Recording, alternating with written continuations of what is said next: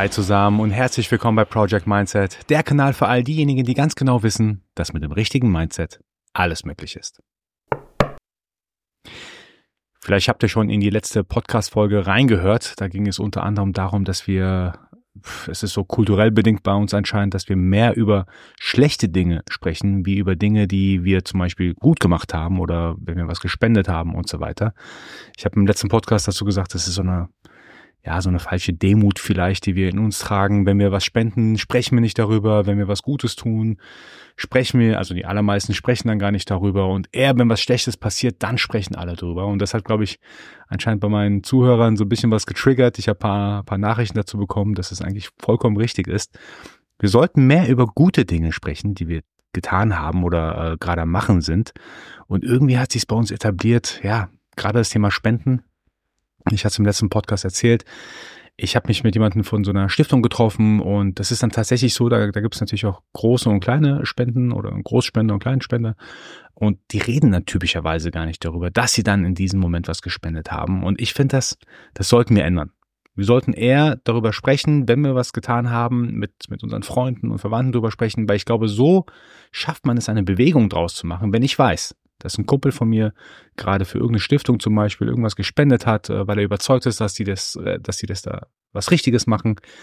Ja, das motiviert mich ja auch, dann irgendetwas zu spenden, irgendetwas zu tun. Und vielleicht schaffen wir es aus diesem Podcast heraus, so unser Mindset in der Gesellschaft so ein bisschen dahingehend zu verändern. So, das war es ganz kurz zur letzten Podcast-Folge. Heute möchte ich eigentlich über meine Erfahrungen sprechen, die ich in den letzten, äh, ich würde sagen, so zwei Wochen gemacht habe. Ich war auf äh, zwei, drei verschiedenen Events, hat mir ultra Spaß gemacht. Ein Event davon war ein riesen Event in München, das da heißt Bits and Pretzels. Unglaublich krass aus meiner Sicht, was die Veranstalter, die drei Gründer da auf die Beine gestellt haben. Riesen Respekt an die. Äh, Im Grunde geht es darum, das ist so, ein, so, eine Art Netzwerktreffen für Gründer und Investoren und, und Unternehmen, die in, in, Startups und so weiter investieren wollen. Und äh, das Theme, also das Motiv Bits and Pretzels, also zeitgleich mit dem Oktoberfest, äh, hat total gut gepasst. Sie haben dieses Brezel-Thema komplett durchgezogen, Dirndl-Thema und Lederhosen-Thema. Ich fand das richtig cool. Das Event hat sich über drei Tage gezogen. Also die ersten zwei Tage war das tatsächlich so diese, diese Vortragsgeschichten, äh, ähm, Panel-Diskussion und so weiter. Und am dritten Tag, am dritten Vormittag war das dann, hat man sich auf ein Oktoberfest getroffen und dort äh, quasi äh, sich miteinander ausgetauscht. Ich fand die Idee mega, äh, was die Gründer da gemacht haben und äh, wollte mich auch so ein bisschen inspirieren lassen. Also ich hatte jetzt keine Absichten in irgendeiner Form zu gucken, äh, mit, mit besonders, besonderen Startups oder Investoren äh, zusammenzukommen, sondern ich wollte mich eher inspirieren lassen, was eventtechnisch andere Leute machen. Ihr habt es vielleicht schon hier und da mal von mir gehört, dass ich so eine Eventreihe in Heidelberg gestartet habe. Das da heißt Dinner im Schloss. Da geht es hauptsächlich um das Thema Nachhaltigkeit. Und ich wollte mich einfach mal so inspirieren lassen, was eigentlich andere Events so tun. Äh, natürlich Bits and Pretzels mit 5000 Personen, 5000 Teilnehmern ist natürlich gar nicht vergleichbar zu meinem Event. Es ist viel größer, was sie da machen. Aber ich habe da zwei, drei Dinge mitgenommen, die ich unbedingt heute teilen möchte. Auch nur ganz kurz, deswegen auch wieder eine ganz kurze Podcast-Folge. Ich fand sie aber mega. Ein Vortrag oder eine, ja, ein, eine Panel-Diskussion war mit dem Oliver Kahn, also dem ehemaligen deutschen Fußball-Torwart, äh, ähm, der auch lange Zeit in der Nationalelf gespielt hat. Und Olli Kahn, ich glaube, viele von, von euch kennen ihn wahrscheinlich, der Titan sozusagen, war wirklich ein überragender Fußballspieler, überragender Torwart.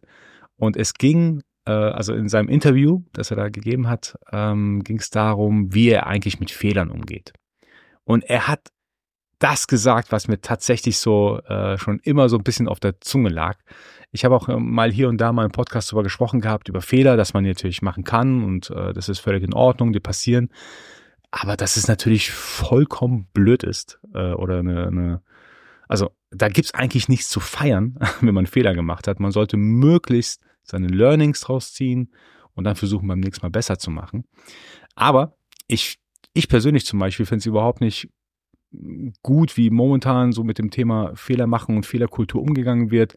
Ich weiß, Fehler an sich äh, erzeugt immer noch Scham bei Leuten, die die Fehler machen, gerade im, im Unternehmensbereich zum Beispiel. Wir haben ja noch so eine Schamkultur hier, aber das ändert sich gerade in eine Richtung, die ich etwas komisch finde, dass da so richtig so ähm, ja Fuck-up-Nights zum Beispiel abgehalten werden, wo sich Unternehmer und Startups und so weiter treffen und dann so total witzig über irgendwelche Fuck-ups, die sie gemacht haben, äh, erzählen und äh, ja voll die guten Learnings und so weiter also ich weiß nicht, ob man sich über solche Themen so, ob, ob man die irgendwie lustig darstellen kann oder sollte. Ich kann sagen, als ich zum Beispiel mit meinem Startup äh, ein, zwei größere Fehler gemacht habe und dementsprechend wir das Ganze herunterfahren mussten, ich auch meine Leute gehen lassen musste. Also da war mir überhaupt nicht nach Lachen zumute. Es waren Fehler, die tatsächlich so ähm, ganze Lebenswege äh, betroffen haben oder auch jahrelange Arbeit oder viel, viel Herzblut zum Beispiel äh, in irgendeiner Form kaputt gemacht haben. Ja, ich weiß, man lernt aus Fehlern und man kann auch die Perspektive ändern äh, und sagen, okay, ich habe zum Beispiel auf dem Weg dahin, und darum geht's ja viel in meinem Podcast, äh, die Perspektive geändert, ich habe Freunde gemacht, ich habe neues Netzwerk gemacht, ich habe äh, einige Sachen gelernt zum Thema Unternehmensgründung und so weiter und so fort. Aber das Ganze so irgendwie abzufeiern und versuchen aus jedem Fehler zu sagen, meine größten Learnings sind jetzt da und daraus. Also selbst da denke ich, dass wir alle so einen kleinen Bias haben und denken vielleicht, dass wir ein Learning aus den Fehlern haben. Aber das haben wir nicht jedes Mal. Und er wurde in diesem Kontext gefragt. Ähm, und da hat er sich auf eine besondere Situation bezogen. Es ging um das Champions League Finale gegen Manchester. Also tatsächlich, ich schaue jetzt nicht so regelmäßig äh, Bundesliga Fußball oder Champions League, äh, irgendwas in der Richtung. Ich bin eher so ein so ein WM oder EM Schauer, aber äh, das hatte ich damals mitbekommen gehabt. Das war ein Champions League Finale gegen Manchester und die Bayern lagen 1-0 vorne bis quasi zum zur 90. Minute, ich weiß gar nicht mehr, es war wirklich knapp vor Schluss und haben dann doch noch 2-1 verloren. Und er wurde dann gefragt, so, was er, was er denn daraus gelernt hat aus äh, den Fehlern, weil er, da war anscheinend ein Ball, den, den hätte er eigentlich fangen müssen. Äh, und das hat irgendwie so das Ganze angetriggert, dass sie noch verloren haben. Und er hat sich dann so richtig drüber aufgeregt auf der Bühne. Er hat gemeint, was soll ich denn daraus lernen, außer, dass ich den Ball hätte fangen müssen. Das war ein einfacher Ball, den hätte ich fangen müssen, fertig, Punkt aus. Was kann ich denn jetzt daraus lernen? Und ich fand das so witzig, wie er es dargestellt hat, weil er meinte, ja, die Leute wollen immer, dass man so eine Fehleranalyse am Ende macht und dann die ganz großen Learnings hat und dann beim nächsten Mal weiß, was man anders machen kann und muss und so weiter. Ich meine, in dem Moment, in dem Moment hätte er einfach den Ball fangen müssen. Ich habe das gefeiert ohne Ende, weil so geht's mir auch manchmal. Klar, ich ziehe auch meine Learnings draus, äh, versuche auch Perspektive zu ändern und so weiter und so fort, aber manchmal ist ein Fehler einfach ein Fehler. Äh, und ähm, ich kenne auch Leute in meinem Umfeld, die sagen, es gibt keine Fehler, es gibt nur Learnings. Ja, sehe ich anders. Ein Herzchirurg kann ja auch nicht sagen, oh, ich hatte ein richtig großes Learning beim letzten Mal. Der Patient ist zwar gestorben, aber das Learning war mega. Also es war ein Fehler in dem Moment und äh, da gibt's auch irgendwie nicht so, so, was man draus ziehen kann, sondern einfach vielleicht hat die Aufmerksamkeit in dem Moment nicht gestimmt. Ähm, ja, ich glaube, ihr versteht, worauf ich hinaus möchte. Fehler passieren, Fehler äh, sind blöd, dass sie passieren. Manchmal steckt auch eine ganz, ganz großer Rattenschwanz an, an Änderungen, die daraus dann resultieren. Stichwort zum Beispiel mein Startup äh, damals. Ähm, ich gehe auch irgendwann mal vielleicht im Podcast hier auf den Fehler ein, den ich damals gemacht habe, aber es ist nichts, worüber man jetzt irgendwie so glorreich sprechen, also ich zumindest sprechen mag und sage, oh ja, es war cool, fuck up night-mäßig erzählen und lachen darüber. Nee, ist es nicht. Mal blöd, ist passiert. Ähm, klar versucht man draus zu lernen, aber ja, diese Glorifizierung von Fehlern verstehe ich nicht so ganz. Und äh, Oliver Kahn hat es ziemlich gut dargestellt aus meiner Sicht. Das war das eine, was ich super inspirierend fand am, ähm, an den verschiedenen Vorträgen. Das andere war für mich auch unfassbar, Michelle Obama hatte da auch einen, einen Slot, wo sie auf der Bühne dann interviewt wurde. Und ich fand das auch super inspirierend, war total äh, interessant, ihre Version davon zu hören, wie das Ganze mit dem Weißen Haus war und äh, wie sie das Ganze erlebt hat. Natürlich, nicht alles ist eins zu eins umsetzbar. Sie hat auch versucht, gewisse Lebensweisheiten mitzugeben. Ich fand es das toll, dass sie es gemacht hat, aber nicht alles war übertragbar. Zum Beispiel hat sie an einer Stelle gesagt, put your life first on your calendar. Das heißt, sie guckt immer, dass sie ihre privaten Termine zuerst machen, dann die Arbeitstermine nachfolgen sozusagen. Ja, würde ich auch gerne tun, aber leider muss ich dann auch mal zwischendurch mal Geld verdienen, um, um mich und meine Familie zu finanzieren. Also es ist nicht so einfach, glaube ich, ähm, aus der normalen Perspektive heraus zu sagen, put your life first on your calendar, weil manchmal ja, muss man halt die Arbeit vorsetzen, weil man eben seine Brötchen damit verdient. Waren aber auch viele wertvolle Sachen trotzdem mit dabei. Ähm, sie hat über das Thema äh, gesprochen, dass man selber genug ist, dass man sich nicht irgendwie selber fertig machen muss und man das Gefühl hat, alle anderen sind weiter, alle anderen also äh, kommen schneller voran, haben mehr als einer als man selbst und so weiter. Ich fand das ganz toll, wie sie es dann beschrieben hat, dass man ähm, sich selber einfach nicht ja, kaputt machen soll dadurch, sondern sich selber sagt, ich bin genug, so wie ich bin, das ist super den Weg, den ich zurückgelegt habe, habe ich mit den Ressourcen, den Mitteln zurückgelegt, die, die ich eben zur Verfügung hatte und das ist genug. Das finde ich super. Worauf ich aber jetzt noch ein bisschen hinaus wollte, die Diskussion dann in meiner LinkedIn-Bubble. Also vielleicht seid ihr auch auf LinkedIn vertreten. Wenn ja, äh, connectet euch gerne mit mir. Die Diskussion in meiner LinkedIn-Bubble war super interessant danach, weil da ging es darum, anscheinend ist es geleakt, dass sie 700.000 Euro oder Dollar, irgendwie sowas, für diesen Vortrag, äh, für dieses Interview auf der Bühne bekommen hat. Also für eine Stunde Arbeit sozusagen. Und ich fand es mega interessant, dass Leute sich überhaupt darüber aufregen, dass sie das Geld genommen hat, weil das ist anscheinend der Preis, der dafür bezahlt wird. Also wenn die 700.000 Euro, Dollar stimmen, dann ist es halt einfach der Preis. Dann ist ja jemand bereit, das zu zahlen. Dann kann man den Veranstaltern vielleicht einen Vorwurf machen. Würde ich jetzt zwar nicht machen, aber dann kann man eher denen einen Vorwurf machen, warum sie es denn überhaupt bezahlt haben und nicht der Michelle Obama, dass sie es angenommen hat. Also das fand ich halt super interessant in dieser LinkedIn-Bubble, wo ich mich befinde. Ähm, es geht Richtung Abundance-Mindset für mich. Also was habe ich davon oder wie tangiert es mich, dass jemand anderes 700.000 Euro oder Dollar, keine Ahnung, was es war, äh, bekommen hat. Habe ich dann dadurch weniger? Verpasse ich dann dadurch irgendetwas? Also ich finde dieses Abundance-Mindset, diese Neiddebatte ist äh, tatsächlich bei uns nicht so gut vertreten. Ich bin wirklich der Meinung, nur weil jemand anderes, jetzt zum Beispiel in dem Fall 700.000 Euro bekommt, heißt es ja nicht, dass ich sie, dass ich keine Chance habe, diese 700.000 Euro zu bekommen oder dass mir irgendwas weggenommen wird. Und ich glaube, hier müssen wir auch viel daran arbeiten, zu sagen, hey, Abundance von allem ist auf dieser Welt, Gott sei Dank, in irgendeiner Form genug da. Und nur weil jemand anderes es bekommt, heißt es ja nicht, dass ich es, äh, dass ich es nicht bekomme. Ich sehe es sogar so, Gott sei Dank war jemand bereit, diesen Preis zu zahlen, weil ich hatte dann die Möglichkeit, mich inspirieren zu lassen, ein paar Dinge mitzunehmen. Ich stimme zwar nicht mit allem überein, was sie gesagt hat, aber zumindest die, die wichtigsten Sachen versuche ich ja für mich mitzunehmen. Wenn jemand anderes dafür bezahlt hat, umso besser. Muss ich nicht dafür zahlen, sondern vielleicht nur indirekten Rahmen meine, meines Ticketpreises. Aber ich fand das auf jeden Fall super interessant äh, und wollte auf diese Neidkultur nochmal anspielen. Ich hoffe, ich weiß gar nicht mehr, in welcher Podcast-Folge ich drüber gesprochen habe, über das Thema Abundance Mindset, aber wenn ihr in die früheren Folgen reinschaut, das kommt immer mal wieder vor, äh, dass ich hier im Podcast drüber gesprochen habe. Dann ein anderes Event, äh, an dem ich teilgenommen habe. Es war dann viel kleiner, es war eher so eine Panel-Diskussion mit wenig äh, ausgewählten Zuschauern. Ich fand diese Panel-Diskussion auch super interessant. Es ging um das Thema Social Impact Investing. Ich hoffe, ich gebe es gerade richtig wieder. Social Impact Investing war es, genau. Ähm, Im Prinzip geht es beim Social Impact Investing darum, dass man als Investor in gewisse Dinge investiert, die ein soziales Problem lösen und gleichzeitig Rendite schaffen.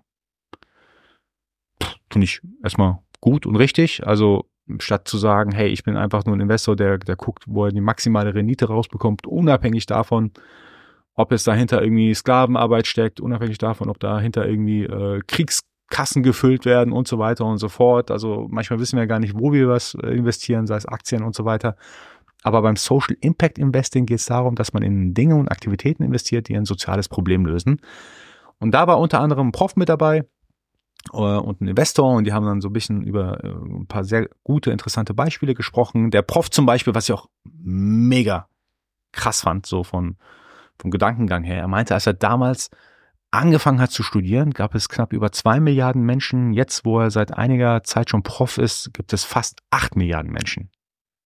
Also in einer Lebenszeit sozusagen ist das so krass angewachsen, unser, unser Wachstum und die Anzahl der Menschen weltweit. Und natürlich entstehen daraus ganz neue äh, soziale Probleme. Das war so sozusagen das, das Fundament der Diskussion. Dann ging es halt darum, wie man die soziale Probleme löst. Und eine Sache, die einer der Investoren auf, äh, auf dem Panel gesagt hat, fand ich mega. Und das ist, das spielt heute in einem Podcast auch bei mir rein.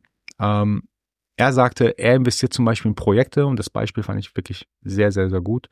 Er investiert in Projekte, wo beispielsweise ein Waisenhaus zusammen mit einem Seniorenheim gebaut wird.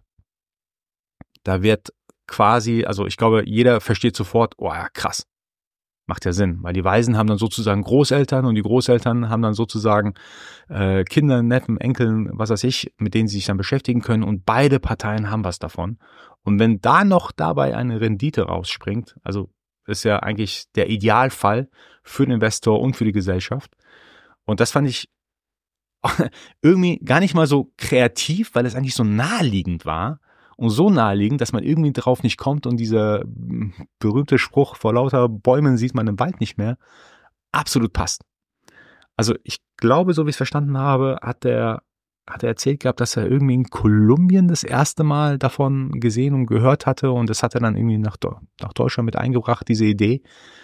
Und darum geht's mir heute auch. Manchmal gibt es so fundamental gute Ideen, dass wir irgendwie gefühlt gar nicht draufkommen, also weil, es, weil sie so einfach ist, diese Idee, dass wir gar, gar nicht mehr draufkommen, weil wir vor lauter Bäumen den Wald nicht mehr sehen. Und es spielt so ein bisschen in die, ich glaube, das war die vorletzte Podcast-Folge, äh, das Thema mit der Selbstreflexion mit ein.